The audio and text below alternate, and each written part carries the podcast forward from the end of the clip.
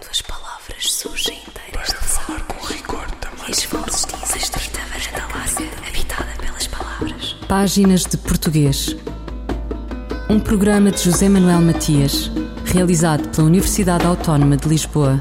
Uma estrita varanda larga, habitada pelas palavras. Para falar com rigor da máquina do mundo. Quando as palavras surgem inteiras das águas e as vozes dizem os nomes na casa da língua. É como na canção de Sérgio Godinho. O pão é a criatividade semântica. A liberdade é o pão lexical mais a inovação sintática. O narrador e o narratário e a história falecem de qualquer coisa que seja linda. Não se alindam de mundos, não convocam o que nasce. Haverá magníficas exceções, singularidades de temas e de personagens com a língua, o texto e o ritmo a entrarem na equação.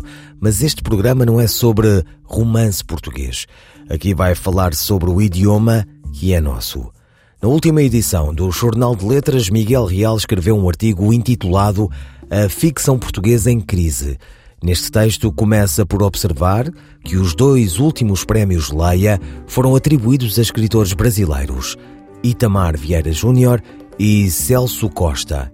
E por fim conclui, desde há alguns anos, que, do ponto de vista do romance, a qualidade da inovação sintática, da criatividade semântica e da seleção da história narrada se encontra mais abundantemente na língua portuguesa praticada pelos nacionais das nossas ex-colónias: angolanos, moçambicanos, cabo-verdianos e brasileiros. O dossiê do Jornal de Letras publicava também um texto do poeta e crítico António Carlos Cortês. É com os dois autores que Páginas de Português conversa. Lugar Biblioteca Nacional, em Lisboa. Miguel Real. A língua no romance, o romance na língua. A literatura portuguesa, como toda a arte, está sempre em crise, não é? Há outros tipos de expressão artística que estão muito mais em crise, que é o bailado, a ópera, que tem, tem um número reduzido de leitores. É? O teatro, por exemplo, está, está a transformar-se num, numa expressão estética lentamente. Está, está a transformar-se uh, elitista, digamos assim. Pouca gente vai ao teatro e, e, os que vão ao teatro, pelo menos quando eu vou ao teatro, têm quase todos cabelo branco. E quando não têm cabelo branco já têm um bocadinho da barba branco, que é o caso deles. São os que vão ao teatro. Malta nova, agora apareceu um novo encenador, que é o António Pires e tal, que atrai, atrai realmente multidões. Mas não está, não, está, está, eh, as crises são, como diria o Marx, o capitalismo é feito de crises cíclicas. Nós também podemos dizer que a literatura é feita de crises cíclicas. Portanto, há um momento, a, a, a língua portuguesa está altamente, hum, como é que eu ia dizer, eh, eufórica, digamos assim, tanto, tanto, mas, mas a, a euforia e o júbilo desta língua portuguesa dá-se, não se dá na Europa, dá-se fora da Europa. Não há ninguém na literatura portuguesa que consiga inventar mais metáforas do, do que o Miyakoto, por exemplo. Por exemplo, o Miyakoto. Os, os, próprios brasileiros, e agora estou a ler, por exemplo, o, o último livro da Hélia Correia, que é Contos, que saiu, saiu esta semana, é, é um português absolutamente espantoso. Portanto, a literatura não está em crise. Em termos de quantidade, digamos que a má qualidade abafa a boa qualidade. E é, é o problema de uma relação entre a literatura e o público. É que o, o público prefere, por falta de literacia estética, por uma habituação à telenovela, ao folhetim, eh, a tudo o que seja, digamos assim, esteticamente fácil, ou quase kitsch, tanto prefere o kitsch à boa literatura. E na sua, na sua perspectiva, então, também, uh, porquê que a literatura portuguesa está em crise? E está mais, por exemplo, mais pujante, então, além mar, uh, no, nas, nas nossas antigas colónias, nos países que agora falam português, um português com outros destaques? A questão, a questão para mim, uh, e foi isso que, que procurei dizer no, no, no, enfim, no artigo que saiu no Jornal de Letras, respondendo a, ao Miguel, ao Miguel Real, é, para mim, é, é, a tese está na epígrafe que eu, que eu selecionei do, do M.S. Lourenço. É, o M.S. Lourenço diz isto: a literatura industrializada, e que é hoje o que se poderia chamar a prosa das massas, normalmente composta em narrativas cujos padrões giram em torno da novela policial, não necessita de estilo nem de forma.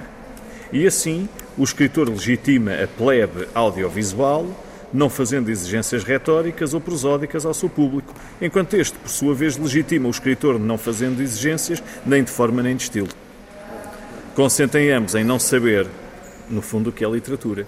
Ora, o, o, o estudar literatura e aprender a literatura, aprender as artes, de facto aqui o Miguel tem, tem razão quando, quando se serve da, da, enfim, da sentença do Marx, não é? Que o capitalismo é feito de crises, o capitalismo, de certo modo, é a própria crise, mas a questão, eh, eu acho que nós podemos pensá-la a partir de algo que na, na cultura portuguesa é, é, de facto, tem séculos.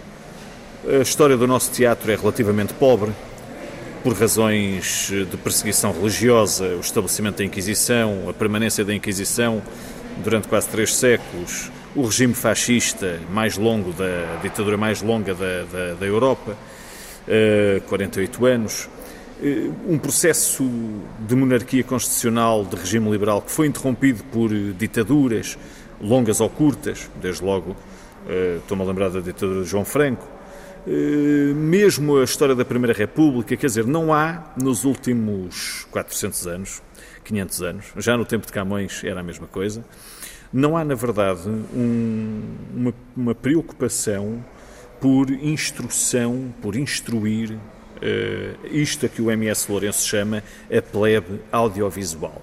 E esta, esta imagem da plebe audiovisual uh, relaciona-se com aquilo que o Miguel disse há pouco, que tem que ver com uh, os modelos, vamos dizer assim, de, de leitura em Portugal. O que é que se lê em Portugal? é o modelo telenovelesco em formato livre.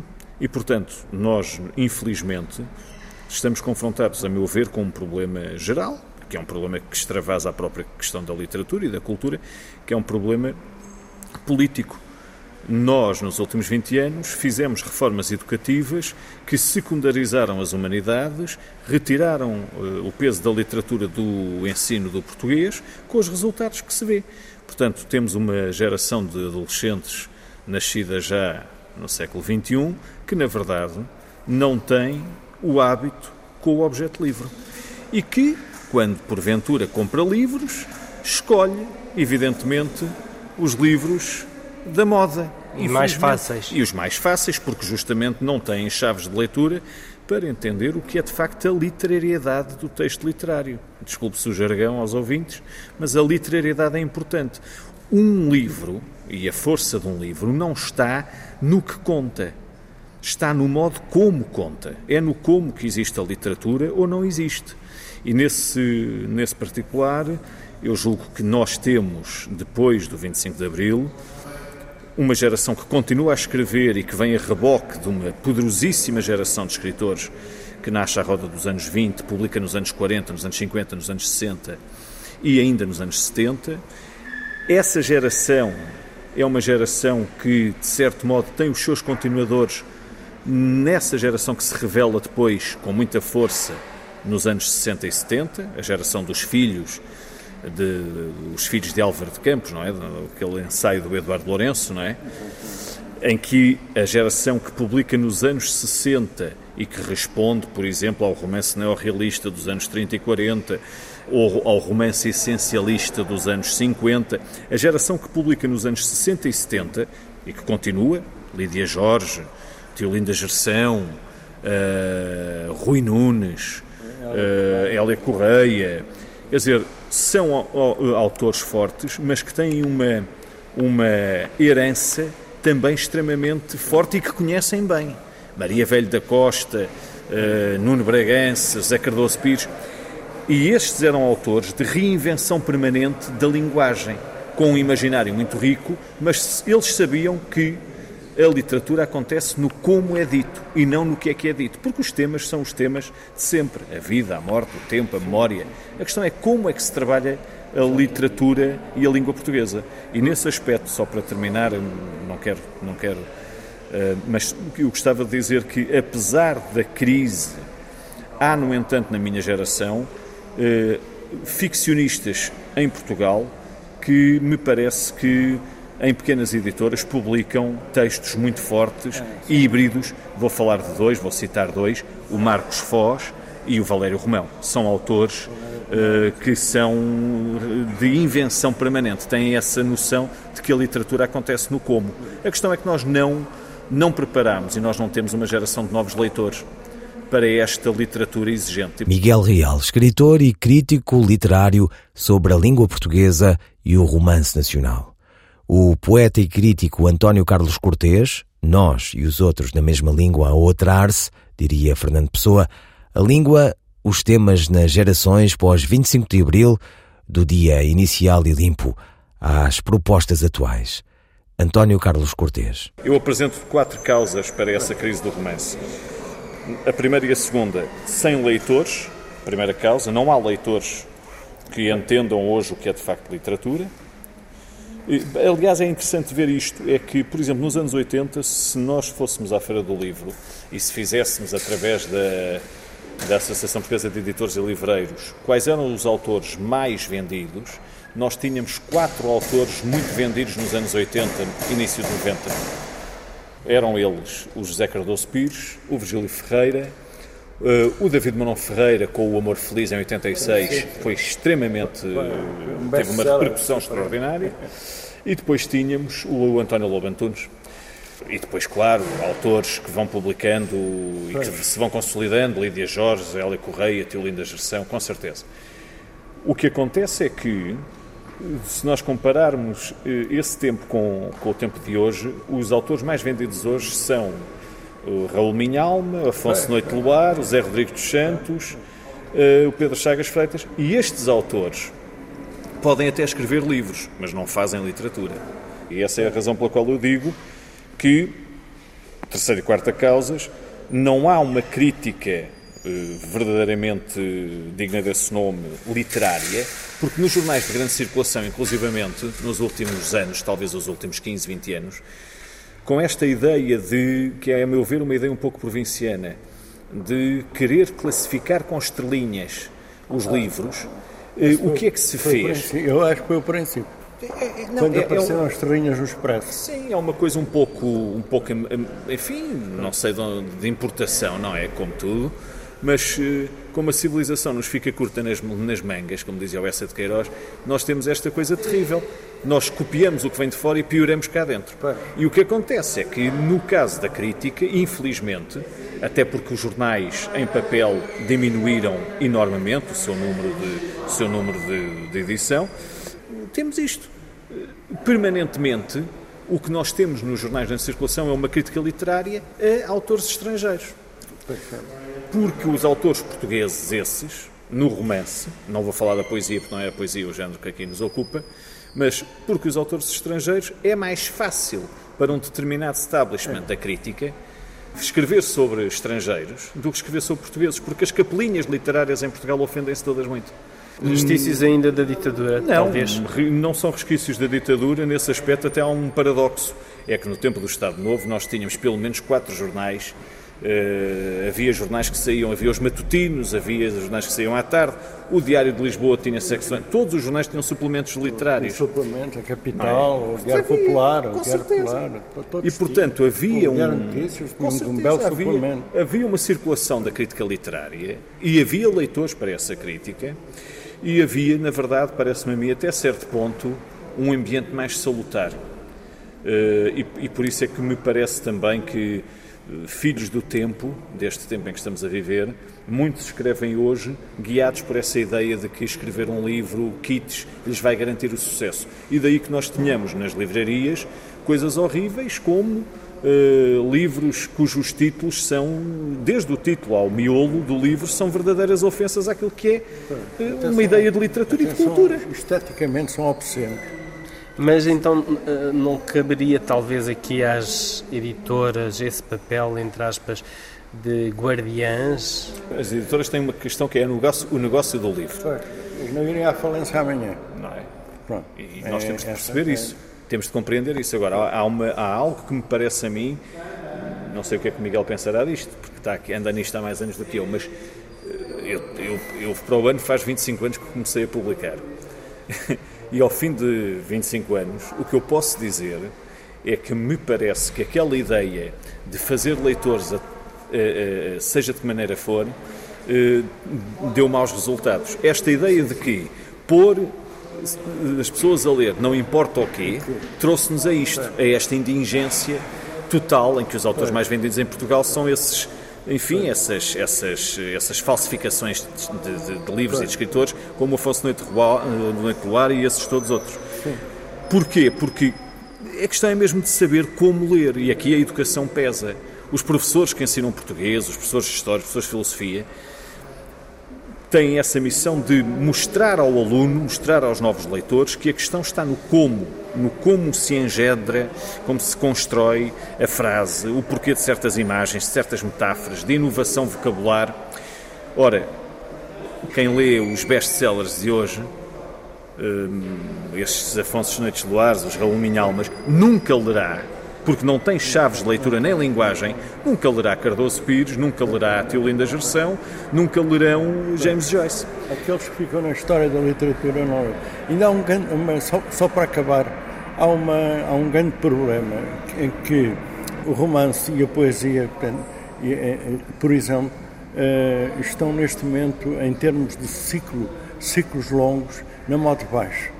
Eh, tudo, tudo que saiba a humanidade humanidades, ou o antigo humanismo, está neste momento. Uh, sob suspeita, não, não é? Sob, é, sob... Está sob suspeita. É, olha, a palavra é exatamente, está sob suspeita. E, portanto, a tecnologia, ou estamos a entrar, ou já estamos lá dentro, numa civilização técnico-científica ou técnico-científica, onde a razão só é importante em função do, dos produtos eficazes que constrói, todos os produtos eletrónicos, então, estão em primeiro lugar, e isso tira, evidentemente, o peso uh, de que o homem culto era o homem integral, era aquele que também sabia, sabia tanto nadar, como, como correr em velocidade, como construir o motor, como dizia o Bento Jesus Caraças, como ler um livro, como assistir à tarde a um, um bailado, e isso que era, é, é define-se o homem humano, digamos assim, em que nada do que é, nada do que é humano lhe era estranho, isso está absolutamente na moto baixo. E a literatura apanha por isso. Portanto, temos que esperar, digamos assim, uma altura em que a literatura volta a subir. O humanismo, a humanidade volta a subir. Que não acontecerá se mantivermos este modelo educativo pois não, pois não. que formata, que transforma os alunos em meros, é. os alunos e os pais em meros consumidores eh, de uma coisa chamada educação, seja no ensino privado, seja no ensino público, a educação está transformada em mero negócio, ou se essa, não, essa, é, essa é a grande questão. Nada se fará, nós não defenderemos a democracia e não defenderemos a cultura portuguesa num quadro maior que é a cultura europeia que nós não podemos ignorar, se mantivermos, se insistirmos em modelos educativos em que se ensina para as ditas competências sem haver conteúdos nenhums. Quer dizer, ao cabo de 20 anos, nós vemos, eh, eu pelo menos como professor vejo com enorme eh, preocupação o facto de os adolescentes não lerem nada de verdadeiramente pertinente para a sua formação, para o seu pensamento. Há uma palavra fundamental aqui, há um verbo fundamental aqui, e de que eu também falo neste meu artigo no Jornal de Letras, que é o verbo imaginar. Nós estamos num momento em que não há imaginação. Eu, eu, enfim, não sei, acho que o romance, que é um género que pode, porque é plástico, que pode assumir várias formas, é preciso que é preciso ir ao encontro de um idioma que é dito nas ruas, que é falado, eh, e transformar aquilo em literatura.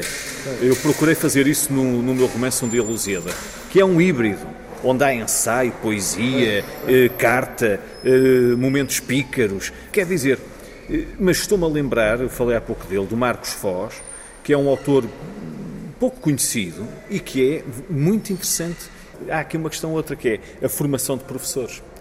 Nós estamos a, a, a ver nos últimos anos, a entrar na carreira docente, a, correr, a, a, entrar na carreira docente, gente com 25, 30, 35 anos, que também não leram nada. António Carlos Cortês sobre o romance português e língua e tudo.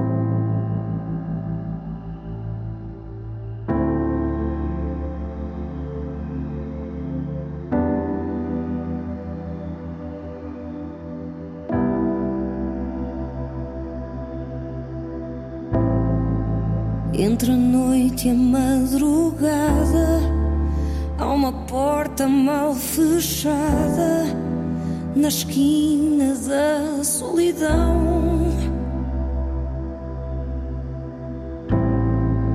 Todos querem lá entrar, mas ninguém quer lá deixar o lastro do coração.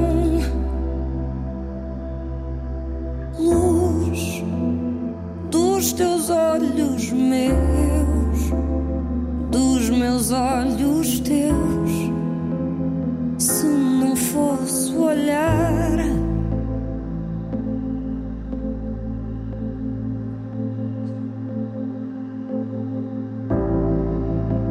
É numa rua sem norte, na avenida da má sorte, ao largo da desventura.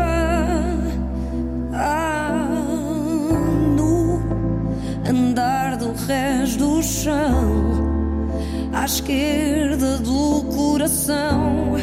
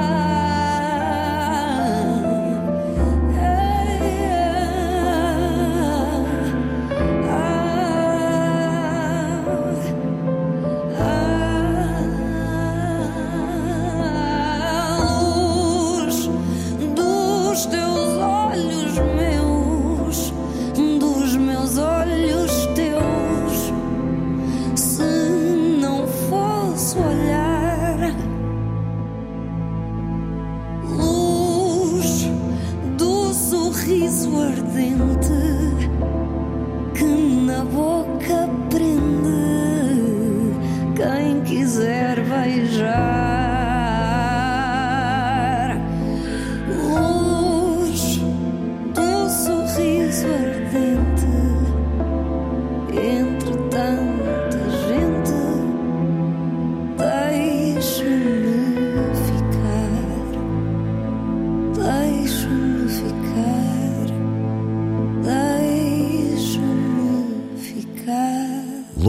de Toli César Machado, com a voz de Marisa Liz, do disco Noir. Eu, El Rei, faço saber aos que este alvará virem que hei por bem me apraz dar licença a Luís de Camões para que possa fazer imprimir nesta cidade de Lisboa uma obra em octava rima chamada Os Lusíadas. Estante Maior.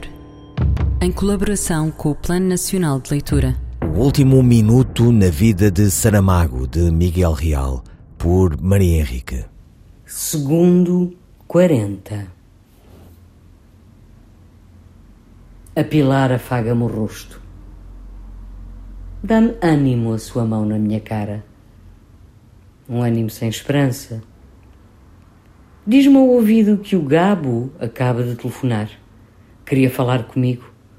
O encontro no México sobre Chiapas. Ficou desolado quando me soube doente. Deseja-me melhoras, que não me atreva a morrer antes dele. Recordo a leitura de Cem Anos de Solidão. Romance impressionante. Dizem que eu trouxe o realismo mágico para Portugal. Não é verdade. Nem mesmo em Jangada de Pedra. Limitei-me a libertar a imaginação na escrita, presa até ao 25 de Abril, depois demasiado presa à realidade. Um realismo serôdio na época do cinema, da televisão a cores, dos diretos a partir de qualquer parte do mundo, os computadores a chegarem a Portugal. Era o Gabo um desconhecido jornalista quando comecei na Estúdios Cor como um moro de trabalho. Aliás, toda a minha vida tenho sido um moro de trabalho. Crendo que a realização do futuro estaria só nas minhas mãos. Dia em que trabalho menos de 10 a 12 horas é de festa. Não me admirei. Sabia o que ia. Esvaneceram-se as minhas inquietações psicológicas. Não tinha tempo para elas. Saía a correr da caixa de previdência e ia para a editora. Saía das Estúdios Cor, tragava duas sandes e às onze já estava a fazer traduções para o Leão de Castro ou para o Nathaniel. Miguel Real é um destacado escritor e crítico literário. A sua última obra debruça-se sobre o legado de José Saramago. Ouvirão páginas de português, as despedidas de José Manuel Matias, Luís Carlos Patraquim, Miguel Roque Dias e Miguel van der Kellen. Quando as